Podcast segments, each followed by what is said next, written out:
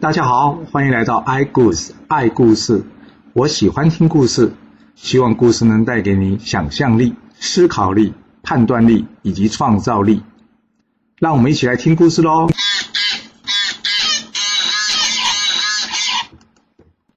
上次说到，在荀喜的主导之下呢，西岐九岁的弟弟卓子继位成为晋国的新国君。在会后呢，梁武告诉这荀喜，事情已经很清楚了。你看这李克跟批政府两人不参加公议，这次的行刺分明是这两个人干的。我们赶紧出兵讨伐他们吧。荀息回答他说：“我怎么会不知道是他们干的？不过你想想看呢，这两位老臣结党结派多年了。”在朝中根深蒂固啊！要是我们出兵讨伐他，失败了怎么办呢？那不是大势已去吗？目前我们只能暂时隐忍，假装不知道，好让他们放松戒备啊。等到卓子正式上任之后呢，我们对外向邻国请求协助，对内逐步剪除其他党羽，这样才能万无一失啊。梁武听完荀息这番话之后呢，他就退了下去了。他一出去呢，就告诉东关武说：“哎。”这荀息虽然是忠臣啊，不过呢，脑袋很不清楚，做事迂腐。我看啊，他并不是一个可以仰仗之人。哎，这荀息真的有这么差劲吗？当初灭掉国与两国，不就是他的建议吗？还是真正差劲的人是二五啊？我们继续往下听啊。这梁武说了，李克虽然与批政父同谋，但是他们动机不一样。李克是为了前世子申生报仇。但是批政府却不是，所以只要李克一死呢，批政府自然也就失去这个动机了。我们要将目标首先放在除掉李克这个家伙身上。东关武说：“那你说要怎么进行啊？”梁武接着说了：“过几天就要送葬了，我们可以安排刺客躲在人群之中，之后抓准机会刺杀李克。只要杀了这李克一个人呢，就可以搞定了。”根本不用调动大军。东关武说：“好，我这里刚好有个人选，他的名字叫做涂岸仪，他的力量非常大，能手持三千斤。如果是我们给他一个官爵，他一定会拼死一战的。”梁武一听，太好了，于是呢，赶紧找来这涂岸仪，并且将计划告诉他。涂岸仪听完这计划之后呢，回去找了他的好朋友。大夫追传，他问这追传啊，嗯，你觉得这件事我应该怎么做啊？追传一听，他告诉涂安宇，当然不可以答应啊！这深深被逼死的事情早就传遍全国了，人民都很难过啊。像他这样的好人，现在就这样被人家害死了，而且大家都知道这是黎基干的。今天李克批政府正准备干掉这些坏蛋，其实是在做好事啊。若是你反过来帮助这二五，那不是助纣为虐吗？你要是真的答应，那以后我们就不是朋友了。我不想要这种被人家世世代代唾弃的朋友。涂安一听说，哎呀，你就知道我脑袋不好，所以我才请你帮我想嘛。其实从这句话就知道，图案仪虽然不聪明，但是怎么样，他是有智慧的哦。因为至少他知道自己哪里不足，他不会自以为是哦。所以很重要是怎么样？要交对朋友，对不对？这图案仪接着问这个追传了，那你说呢？我要怎么去回绝他们呢？追传想一想，说：“嗯，不行。你要是去回绝他们的话，他们会起疑心，你就危险了。就算不起疑心，他们还是会找其他人去代替。这样好了，你先假装答应他们，到时候呢，倒戈相向，这样你反而可以利用除掉这些坏蛋的迎立新君的功劳，来换得官位。”你觉得怎么样？涂安仪说：“嗯，这样有道理，谢谢你，我知道该怎么做了。”离开之前呢，这追船还是有点担心啊。他问着涂安仪：“你不会反悔吧？你千万别反悔啊，不然我怕你到时候大祸临头，我救不了你啊。”涂安仪听这话说：“哎呦，大丈夫说了就说了，怎么会反悔呢？你要是不相信，我在这里当天立誓，你信了吧？”追传说：“好。”有你这句话，我就放心了。涂安仪离开之后呢，追传马上将二五的计谋告诉李克及批正父啊。李克一听呢，吓出一身冷汗。哇，他万万没想到，对方竟然也想要行刺他哎！还好追传来这边告密啊，他跟着批政府呢，两个商量完之后，决定怎么样？安排士兵在送葬的当天呢，给二五一个惊喜啊！终于到了送葬的日子了。李克假装称病，不参加这个送葬典礼。图案一看，哎，李克怎么没来啊？他跟着东关武说了：“大家都来了，只有李克没到，这是天赐良机啊！你给我三百个士兵，我去他家杀了他。”东关武一听，好。然后呢，马上给涂安以三百个士兵，涂安以带着三百士兵呢，假装包围李克的家，而另外一头呢，李克呢早就派人到下葬的地方啊，安排妥当之后呢，他们找人告诉荀息，李克家中被人家包围的事情。荀息一听大吃一惊，问东关武这怎么回事啊？东关武说怎么回事？这是我的意思啊，你别担心啊，这件事若能成功了，就算是你的功劳；要是失败，也与你无关。怎么可能跟荀息无关呢？荀息一想，天哪，你们在搞什么？他赶紧草草的将晋献公下葬之后呢，马上赶回宫中，并且调动兵马前去协助二五。他知道这两个猪队友已经捅了马蜂窝了，这一仗不是你死就是我亡啊！东关武率兵呢来到东市，刚好看见了图安仪，他以为涂安已经得手了，正在开心他呢，他是完全没做任何防备的。这涂安也看到他了。他假装向前呢，要向他报告事情。这没有防备的东王武呢，把身体往前一靠，没想到突然一突然间伸出手来拉住他，一把呢就把东关武的脖子给扭断了。哇！顿时之间军中大乱啊！涂安已站在车上大声喊道：“公子重耳已经率领秦国以及翟国的军队攻过来了。我奉大夫李克的命令，特地前来为世子申生报仇，并且迎立新君。你们若是愿意的话呢？”所以我一同杀进宫中，不愿意的话呢，可以自行离开。大家一听，哇，原来是重耳要回来了。一时之间呢，所有的人呢都加入了图案仪的队伍啊。而梁武这边听到东关武在东市被杀的消息呢，他赶紧去报告荀息，准备带着这卓子呢一同逃往外国啊。但是怎么样，慢了一步，涂安仪的追兵已经杀入宫中拦住他们了。没多久，李克、披正夫追船也率兵赶到了。梁武一看，啊，逃不掉了，他怎么样？挥剑自刎了。但是怎么样？因为害怕痛，所以呢，割的不深，没成功，反而被这涂安仪一把给抓了起来。李克一看到这梁武呢，二话不说，当场挥剑呢，将他斩成两段。接着，李克拿着剑，一步一步的走向前。这时，一旁随行人员早就吓得鸟兽散了，只有这荀息怎么样？面不改色。他左手抱着这个不断哭啼的卓子，右手用衣服遮住他。他跟李克说：“李克，这孩子没有做错事，你要杀就杀我，饶了他一命吧。你要是李克，你会饶了卓子一命吗？千万别低估他们心狠的状况啊！”这李克跟荀息说：“那申生有做错事吗？当时主公要杀申生的时候，你可曾求主公饶他一命？”荀息一听，无话可说啊。说完，这李克叫涂安仪说：“你还不下手，在那发什么呆呀？”涂安仪一听这话呢，立刻冲上前去了，将这镯子从荀息的手中抢了下来，并且呢，将他高高举起，用力的摔下。可怜这镯子啊，当场被这涂安仪给摔死了。这荀息一气之下呢，拔出宝剑要杀这个李克，但是呢，却被一旁的涂安仪手起刀落，当场给斩杀了。之后，一群人杀入宫中。这骊姬知道大势已去啊，于是怎么样，投水自尽。但是李克怎么可能让他死的这么轻松啊？他叫人呢将这尸体捞起来，然后怎样乱刀乱剑的砍了一顿，砍得血肉模糊之后才肯离开。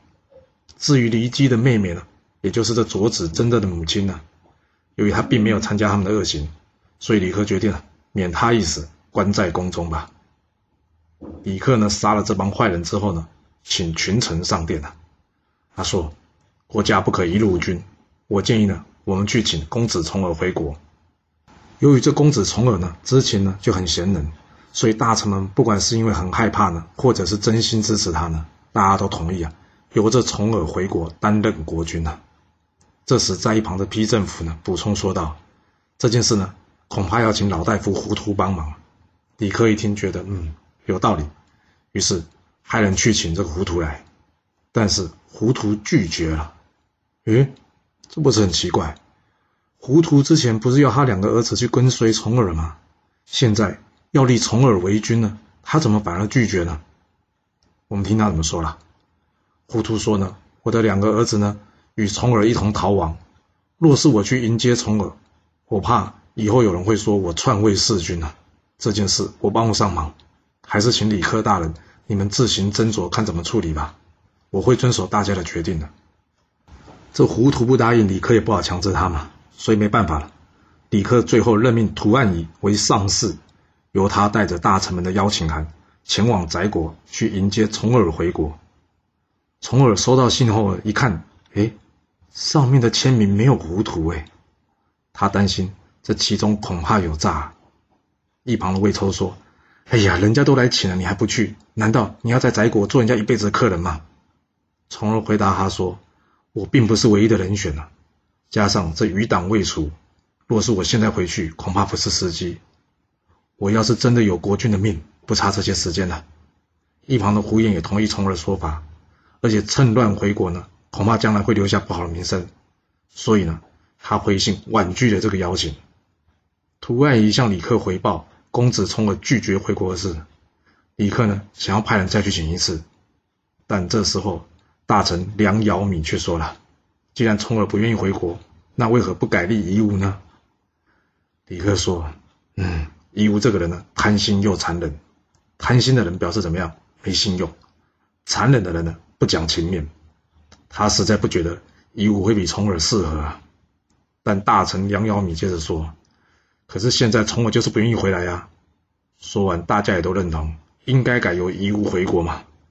李克没有办法了，因为大家的意见是这样子，他也只好听大家意见了。”改迎这个什么夷吾回晋国了，在梁国的夷吾呢，娶了这个梁国国君的女儿，生下一个儿子。他日夜都在等待晋国大乱啊！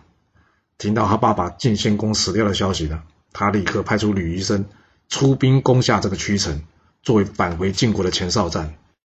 由于当时晋献公刚死，国家还有很多重要事要处理，所以荀息也就没理会他了。之后，夷吾又听到骊姬二五及二公子被杀，开心的他摩拳擦掌，准备回国啊。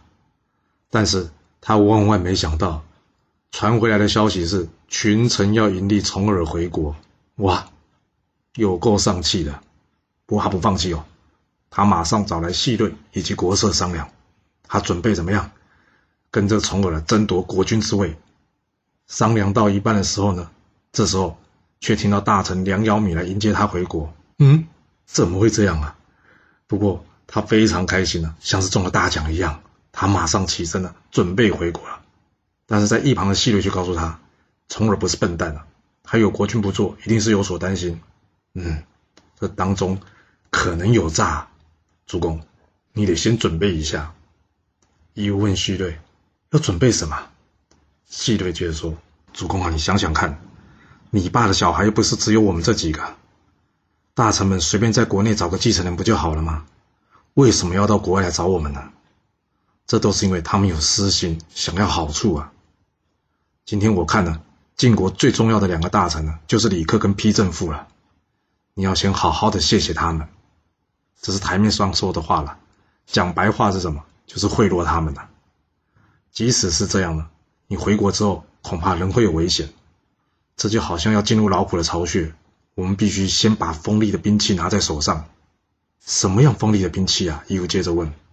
希瑞说：“外国的援助势力啊，在晋国附近呢，最强的就算是秦国了。我们可以请秦国来帮忙，请他协助送我们回国。”伊夫一听完，嗯，有道理。于是他写了两封密函，一封给了李克，赏他良田一百万。另外一封则是给批政府，答应赏他良田七十万，然后请涂安仪呢先秘密将这两封信送回去给这两人。同时，他留下梁尧米的使者，请他暂时在这边等一下，他准备怎样？派人前往秦国，请秦国协助他。而就在晋国大乱的同时，一天，秦穆公问简叔：“我之前做梦梦到要协助晋国平乱，没想到晋国现在真的乱了。”看来不是重耳就是夷吾将来会回国，你觉得我应该帮助谁啊？”简叔说：“重耳目前在翟国，而夷吾在梁国，两个国家与我们秦国都很近。主公，要不这样，你可以先派人去看看，看看这两个人谁比较贤能。”秦穆公一听，嗯，有道理啊，百闻不如一见。说完呢，他就令这公子直代替他呢，前往去见这两个人。公子直假借着吊唁的名义呢，先来见到这重耳。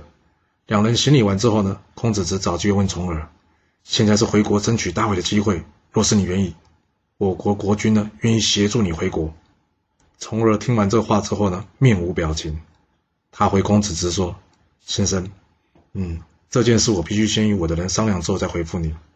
他退下去之后，私底下问赵衰：“这公子这建议我该如何回答？”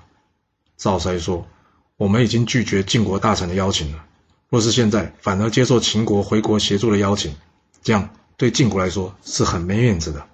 而且大国主动帮忙，恐怕有所企图。”从而听了之后点点头说：“嗯，有道理。”出去之后，他回复公子之：“。”请你代我谢谢秦公的好意啊！但是我父亲刚刚死，我暂时还没有别的想法。说完之后呢，也就不再多说任何一句话了。公子直一看一听就知道，嗯，这重耳是个贤能之人呐。不过重耳既然嘴上已经说不要帮忙了，他也就不好再多说什么了嘛，只好先行离开了。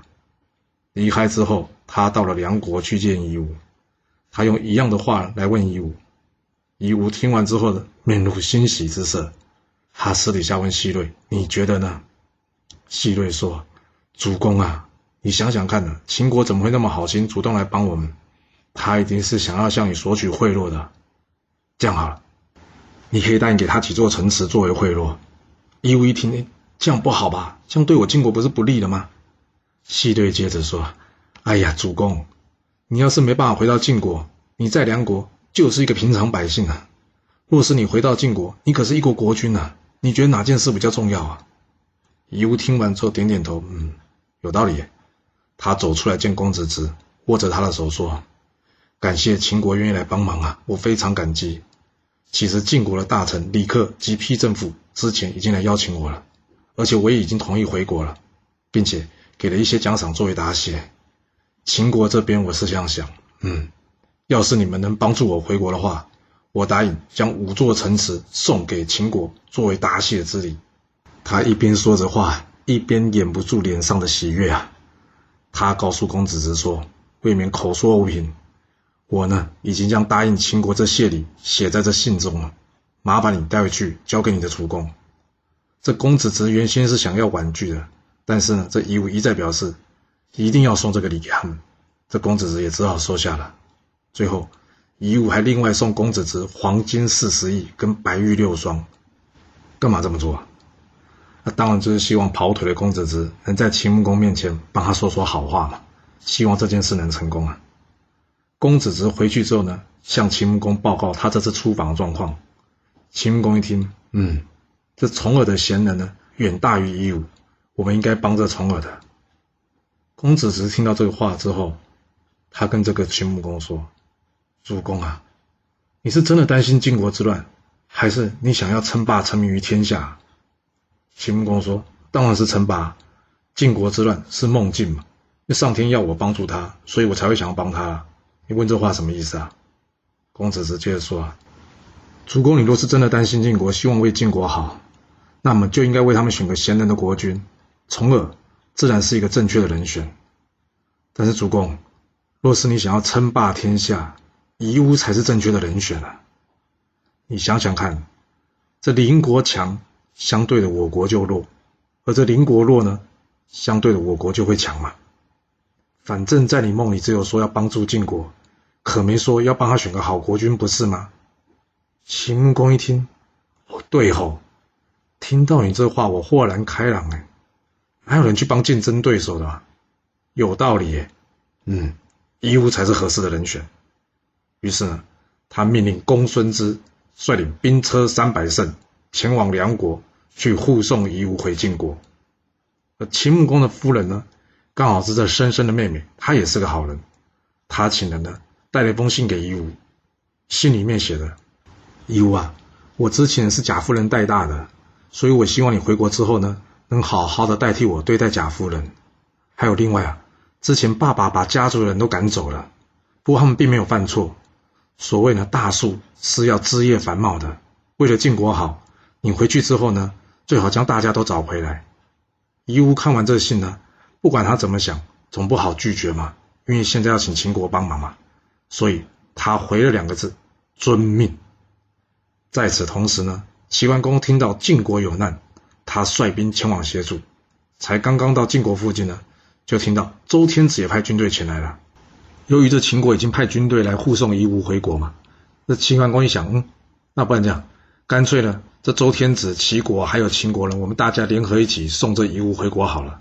就这样，夷吾即位，是为晋惠公。这晋惠公上任之后呢，第一件事是怎么样？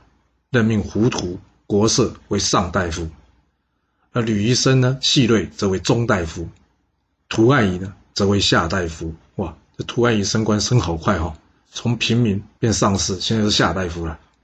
而其他的呢，官复原职。另外，由于这齐国跟周天子都有派人来协助他嘛，所以呢，晋惠公派人去齐国还有周天子那里去答谢。他上任之后的第一个大难题来了，什么难题？就是他答应给这秦国的五座城池，该不该给呀？晋惠公找大家来讨论这件事。哦，你觉得晋惠公会想给吗？他若是想给，那开这会干嘛？那就是不想给嘛，想要找借口。哇，你看看这个人，真是翻脸比翻书还快呢。这吕医生说了：“主公啊，当初我们答应秦国，主要是因为你还没有即位，需要秦国帮忙。现在你已经即位了，就没这需要了，当然也就不用给了。我们不给。”秦国敢怎么样？李克一听呢，他反对这样说法。他说：“既然答应了，当然要给啊！哪有一上任就得罪最强的邻国啊？”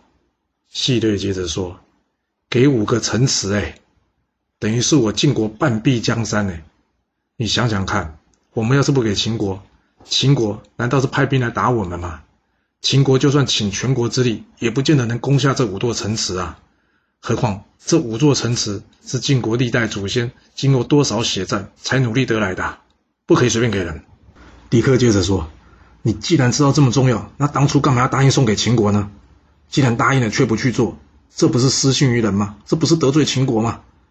我晋国发源于曲沃，曲沃当初不是也是一个小城，经过了经营，也达到现在这个局面，不是了吗？只要我们认真经营，晋国必定能再次成为大国的。”何必舍不得这五座城池而去得罪邻国呢？细略听到李略这话呢，他冷冷的对李克说：“李克，你说这个话恐怕不是为了晋国好，而是为了你自己好吧？”李克说：“你这什么意思啊？”细略接着说：“你这么说不过是希望别拿秦国做个先例，好让大王不能拒绝答应赏你的一百万良田，不是吗？你真的是为晋国想吗？”哇！这李克一听呢，非常生气啊，他准备跟着细略争辩。不过这时候呢，一旁的批政府用手推了一下李克，李克好像意会过来了，他就没再多说什么了。其实李克好像忘了，他自己说过，这晋惠公就是夷吾啊，是个没有信用的人。对于没有信用的人，你还对他抱持着期待，希望他能守信用，啊，这不是好傻好天真吗？